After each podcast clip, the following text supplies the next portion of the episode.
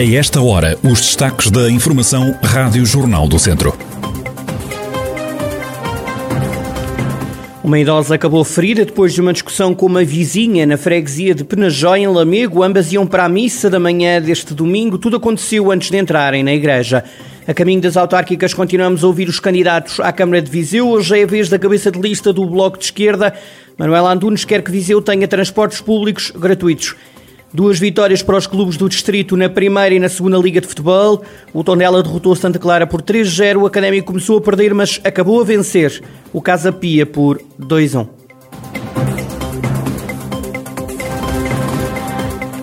A atualidade da região em desenvolvimento já a seguir.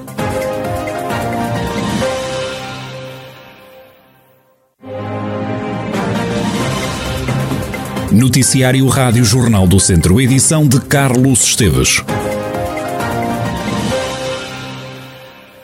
Uma idosa de 76 anos teve que ser assistida no hospital de Lamego depois de ter sido agredida por uma vizinha de 60 anos na sequência de uma discussão na via pública ocorrida na freguesia de Penajóia. As duas mulheres travaram-se de razões por volta das 11 da manhã, antes da missa de ontem, domingo, devido a um suposto furto de plantas e fruta.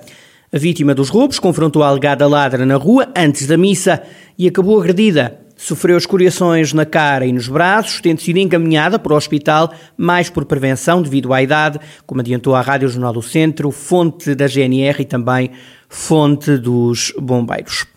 Do fim de semana vêm mais 25 casos do novo coronavírus na região. Só o Conselho de Tondela tem mais 12 contagiados e são 5. Moimenta da Beira, Carregal do Sal e Nelas contam com mais 2 infectados. Já Tabuaço e Penalva do Castelo têm mais um doente.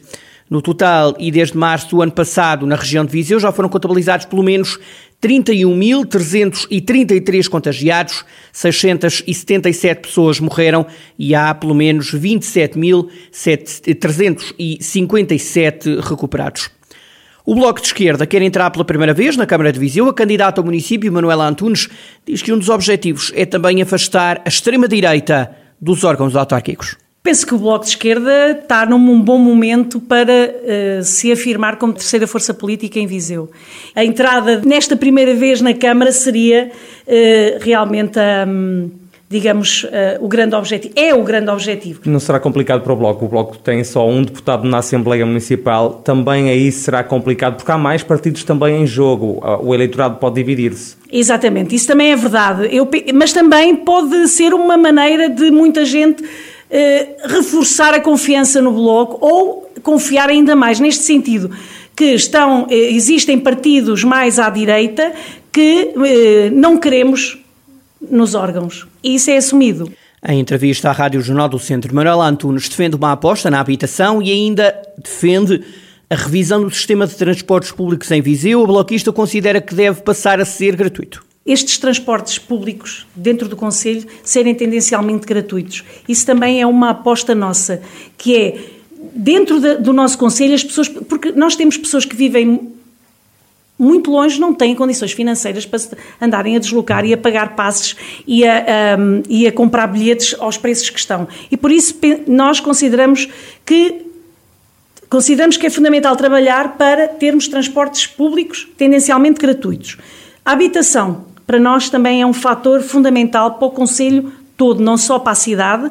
A Câmara pode perfeitamente ou ter propostas e negociar com arrendatários, criar uns planos de, de, de oferta de rendas acessíveis, não só a pessoas que escolhem a cidade para viver, a pessoas que já cá estão dentro e que precisam de, de, de, se mudar, e mesmo para os estudantes, porque não temos oferta para estudantes.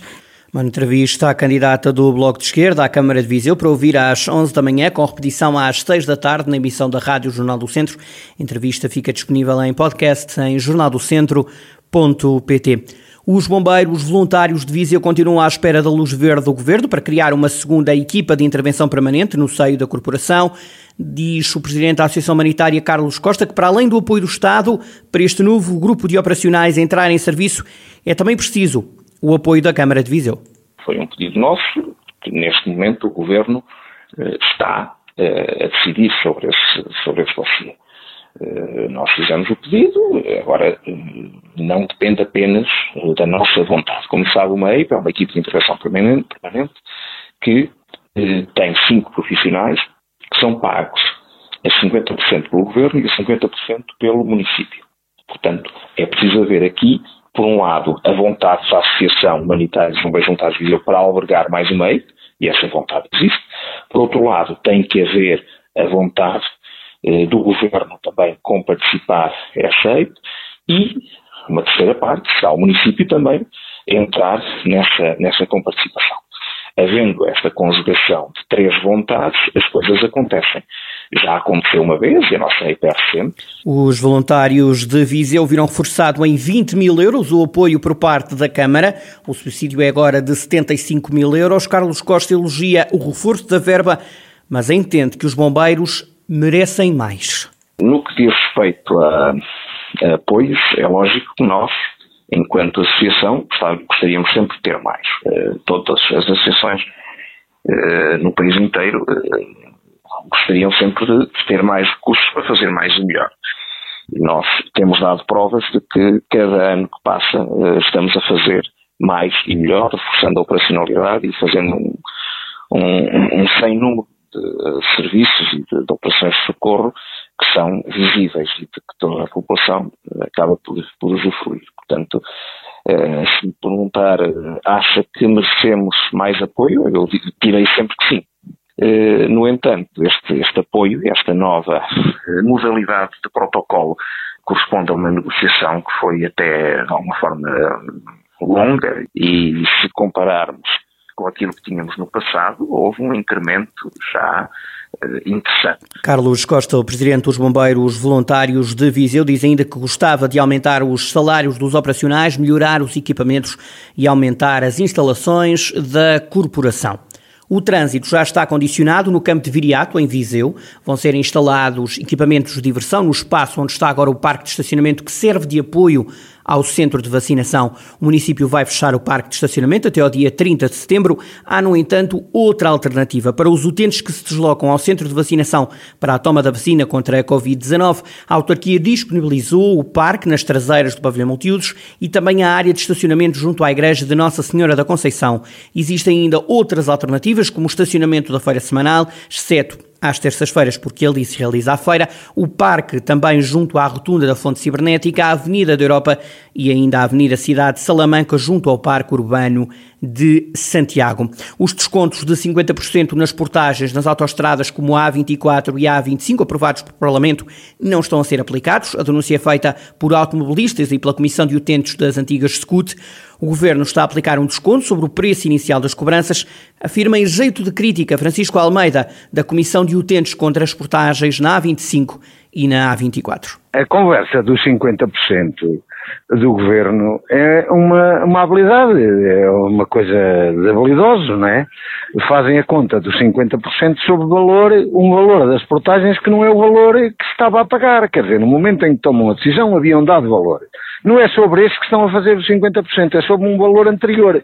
Creio que é o valor inicial das portagens. Ora, se for por aí, é evidente que sobre o valor que estava, uh, os, os, os, preços, os custos que estavam em vigor, a, a porcentagem deixa de ser 50% para ser 40, 40 e tal, 42, por aí, não é o valor dos 50%. Contra as portagens, a Comissão de Utentes entregou há cerca de um mês uma ação popular a exigir o fim das cobranças. Francisco Almeida apoia eventuais ações que possam dar entrada na Justiça a reclamar a aplicação dos 50% de descontos, como decidiram os deputados. Todos os processos de luta que outras comissões de utentes desenvolvam eh, são bem-vindas para esta região e para as outras todas que estão a ser massacradas com as portagens. Eh, portanto, ainda agora entregamos uma ação popular, eh, creio que não fará muito sentido apresentar uma segunda ação. Mas todos, todas essas formas de contestação que sejam tomadas por outras comissões de utentes são bem-vindas, repito-lhe, são todas bem-vindas, não é? Francisco Almeida, da Comissão de Utentes contra as Portagens na A25 e na A24, fez com o desporto. Tondela e Académico de Viseu entraram com o pé direito nos respectivos campeonatos.